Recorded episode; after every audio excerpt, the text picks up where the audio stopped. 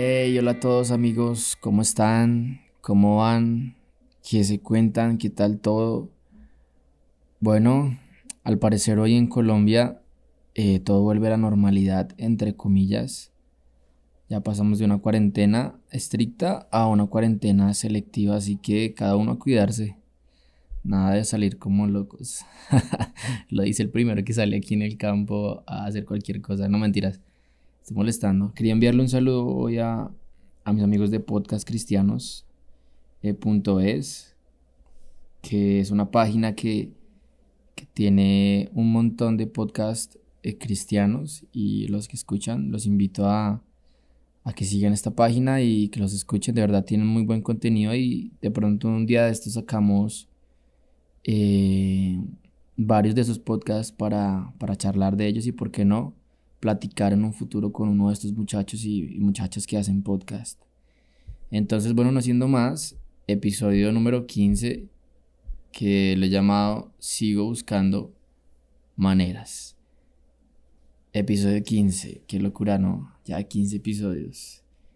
Y bueno, este año se conmemoran 140 años de uno de los mayores inventos de la historia del hombre y más reciente de historia moderna, que es la famosa bombilla, para los que la han escuchado el bombillo o la bombilla. Y este sí que fue un invento, pues cambió en gran manera muchos de los hábitos y costumbres que teníamos nosotros los humanos. ¿Por qué? Porque anteriormente el ciclo de la luz era normalmente hasta cierta hora del día, ¿no? Cuando se iba el sol, pues hasta iba el ciclo de la luz. Que incluso eh, los días donde, o lugares donde los días eran más cortos, pues el ciclo de luz obviamente iba a ser más corto, como en invierno, ¿sí? Y fue un invento que cambió radicalmente este ciclo de luz y muchas de las cosas a las que la humanidad estaba acostumbrada. De hecho, eh, fue el causante de nuevos horarios de trabajo, de cantidad de corrientes de fluido eléctrico y de un montón de utilidades que aún hoy podemos darle a una bombilla, ¿sí? Y si bien es cierto que no se le atribuye este invento a una sola persona, que es la que conocimos todos, que es Thomas Edison, sino que entre Thomas y otros inventores fueron dando a luz poco a poco a este magnífico invento. Si no fue solamente él, pero a él se le atribuye la patente final. Entonces, digamos que fue entre varios. Y algo de lo que quiero traer de este invento no es obviamente la ingeniería. No me voy a poner a hablar de eso, de verdad lo prometo. Y tampoco la química que ocurre allí dentro de una bombilla, sino la cantidad de intentos que conllevaron a este gran invento. Y perdón la, la redundancia. Porque solemos ver los productos terminados, ¿no? Porque solemos ver las cosas cuando ya están hechas, pero siempre hay detrás de todas estas cosas increíbles grandes fracasos. Y esto lo podemos aplicar en todo. Y como les decía, no me voy a poner a hablar del invento, mucho menos a entrar a discusión de quién fue el que lo inventó verdaderamente, si fue Thomas o si no fue él.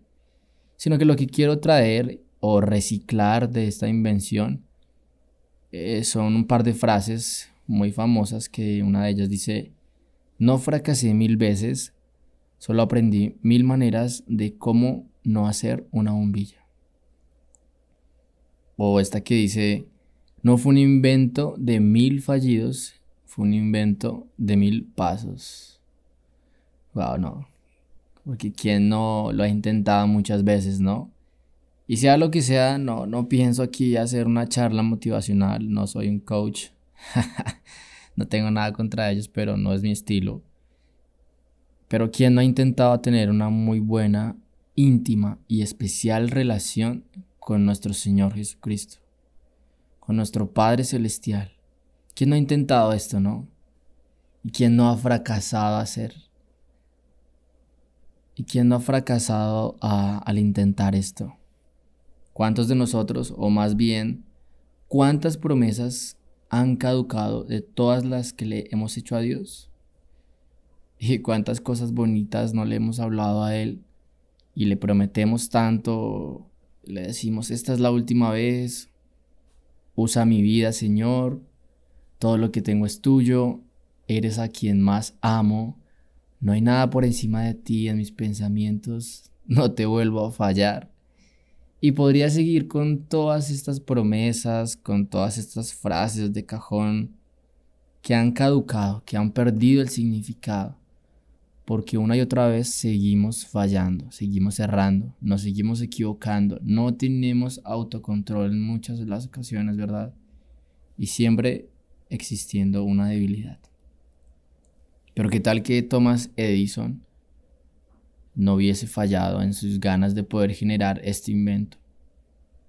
De hecho, si profundizamos un poco en Thomas Edison, que efectivamente fue el que dijo estas frases, el hombre fue el mayor inventor de todos los tiempos. Dice en su biografía que patentó un poco más de 2.000 inventos, así que imagínense esa.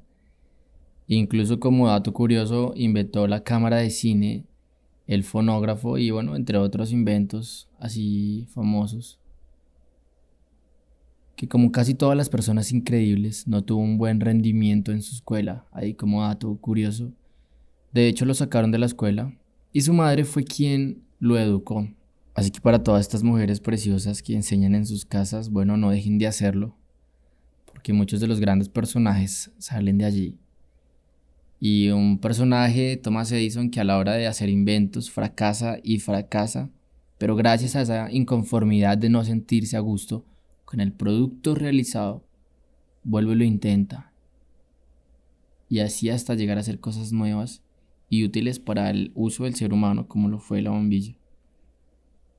Así que seguir intentando, seguir buscando maneras, fue lo que hizo a este hombre lo que aún hoy conocemos de él, de Tomás.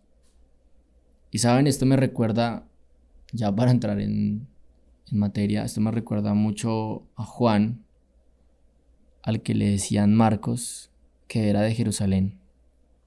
El escritor, efectivamente, del Evangelio según Marcos, que aparece en Juan, que aparece en Hechos, perdón, como Marcos y como Juan también para que no se confunda.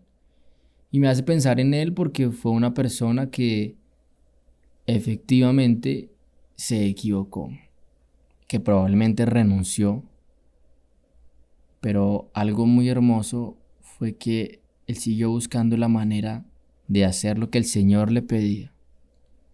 En los relatos de los hechos de los apóstoles, en el capítulo 13, dice en el versículo 13 también, habiendo zarpado de Pafos, Pablo y sus compañeros llegaron a Perge de Panfilia, pero Juan, a quien le decían Marcos, apartándose de ellos, volvió a Jerusalén.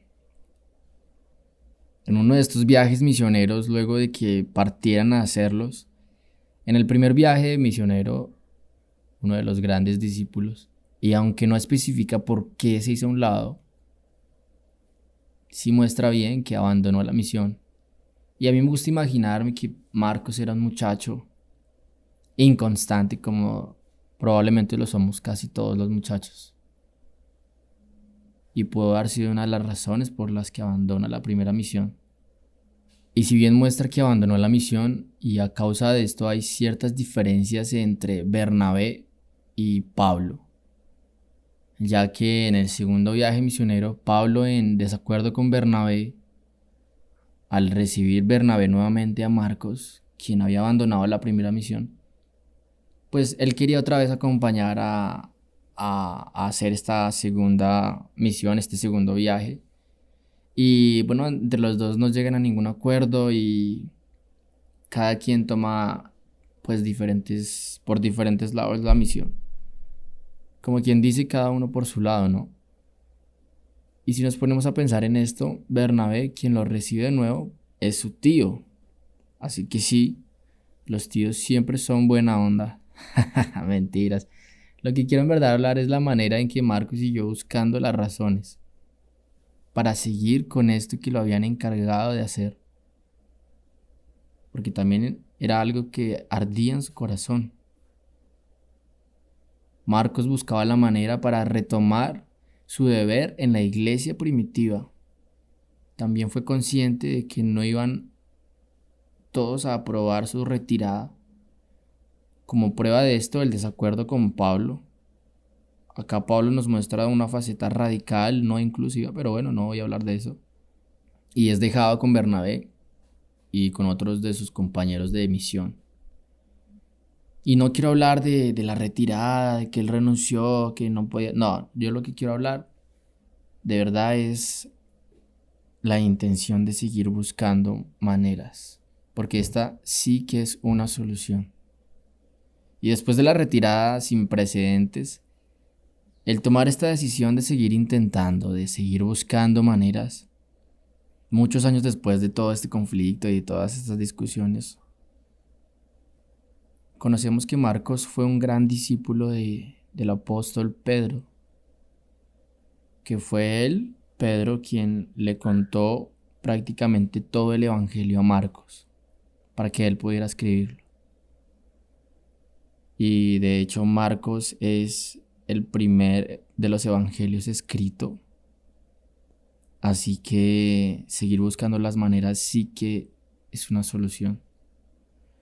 Y no solo esto, sino que también se reconcilió con Pablo y estuvo con él, de hecho, en Roma, que como les decía fue donde escribió el Evangelio según Marcos. Y saben, este episodio nace literalmente, estaba sentado en mi cama estaba escuchando música y esa canción de, de rescate que de verdad que es una de mis canciones favoritas de la vida, donde dice yo te quiero amar, sigo buscando maneras.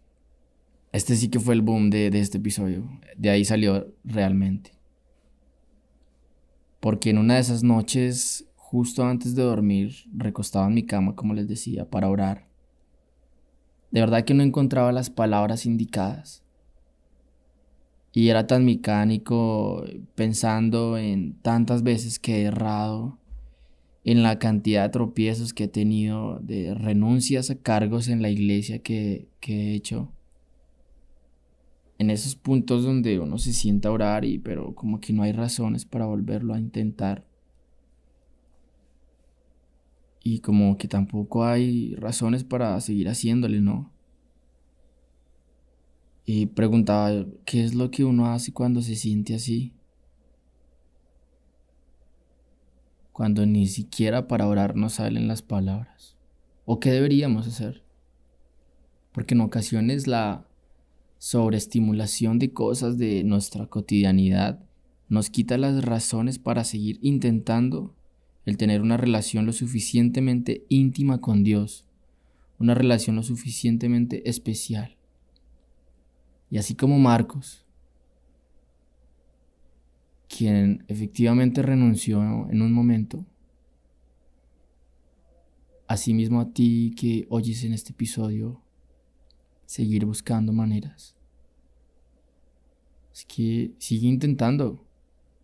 Sigue buscando maneras para tener esa comunión con el Señor, para que pueda seguir dando a luz esa bombilla que en ocasiones no ilumina como debería. Porque indudablemente Jesús nunca se rinde y va, y va, y va. Porque Jesús también siempre va a seguir buscando la manera en que su comunión contigo sea la indicada. Así que amigos, sigamos intentando, porque Jesús no va a dejar de hacerlo. Un abrazo para todos. Sigamos buscando maneras.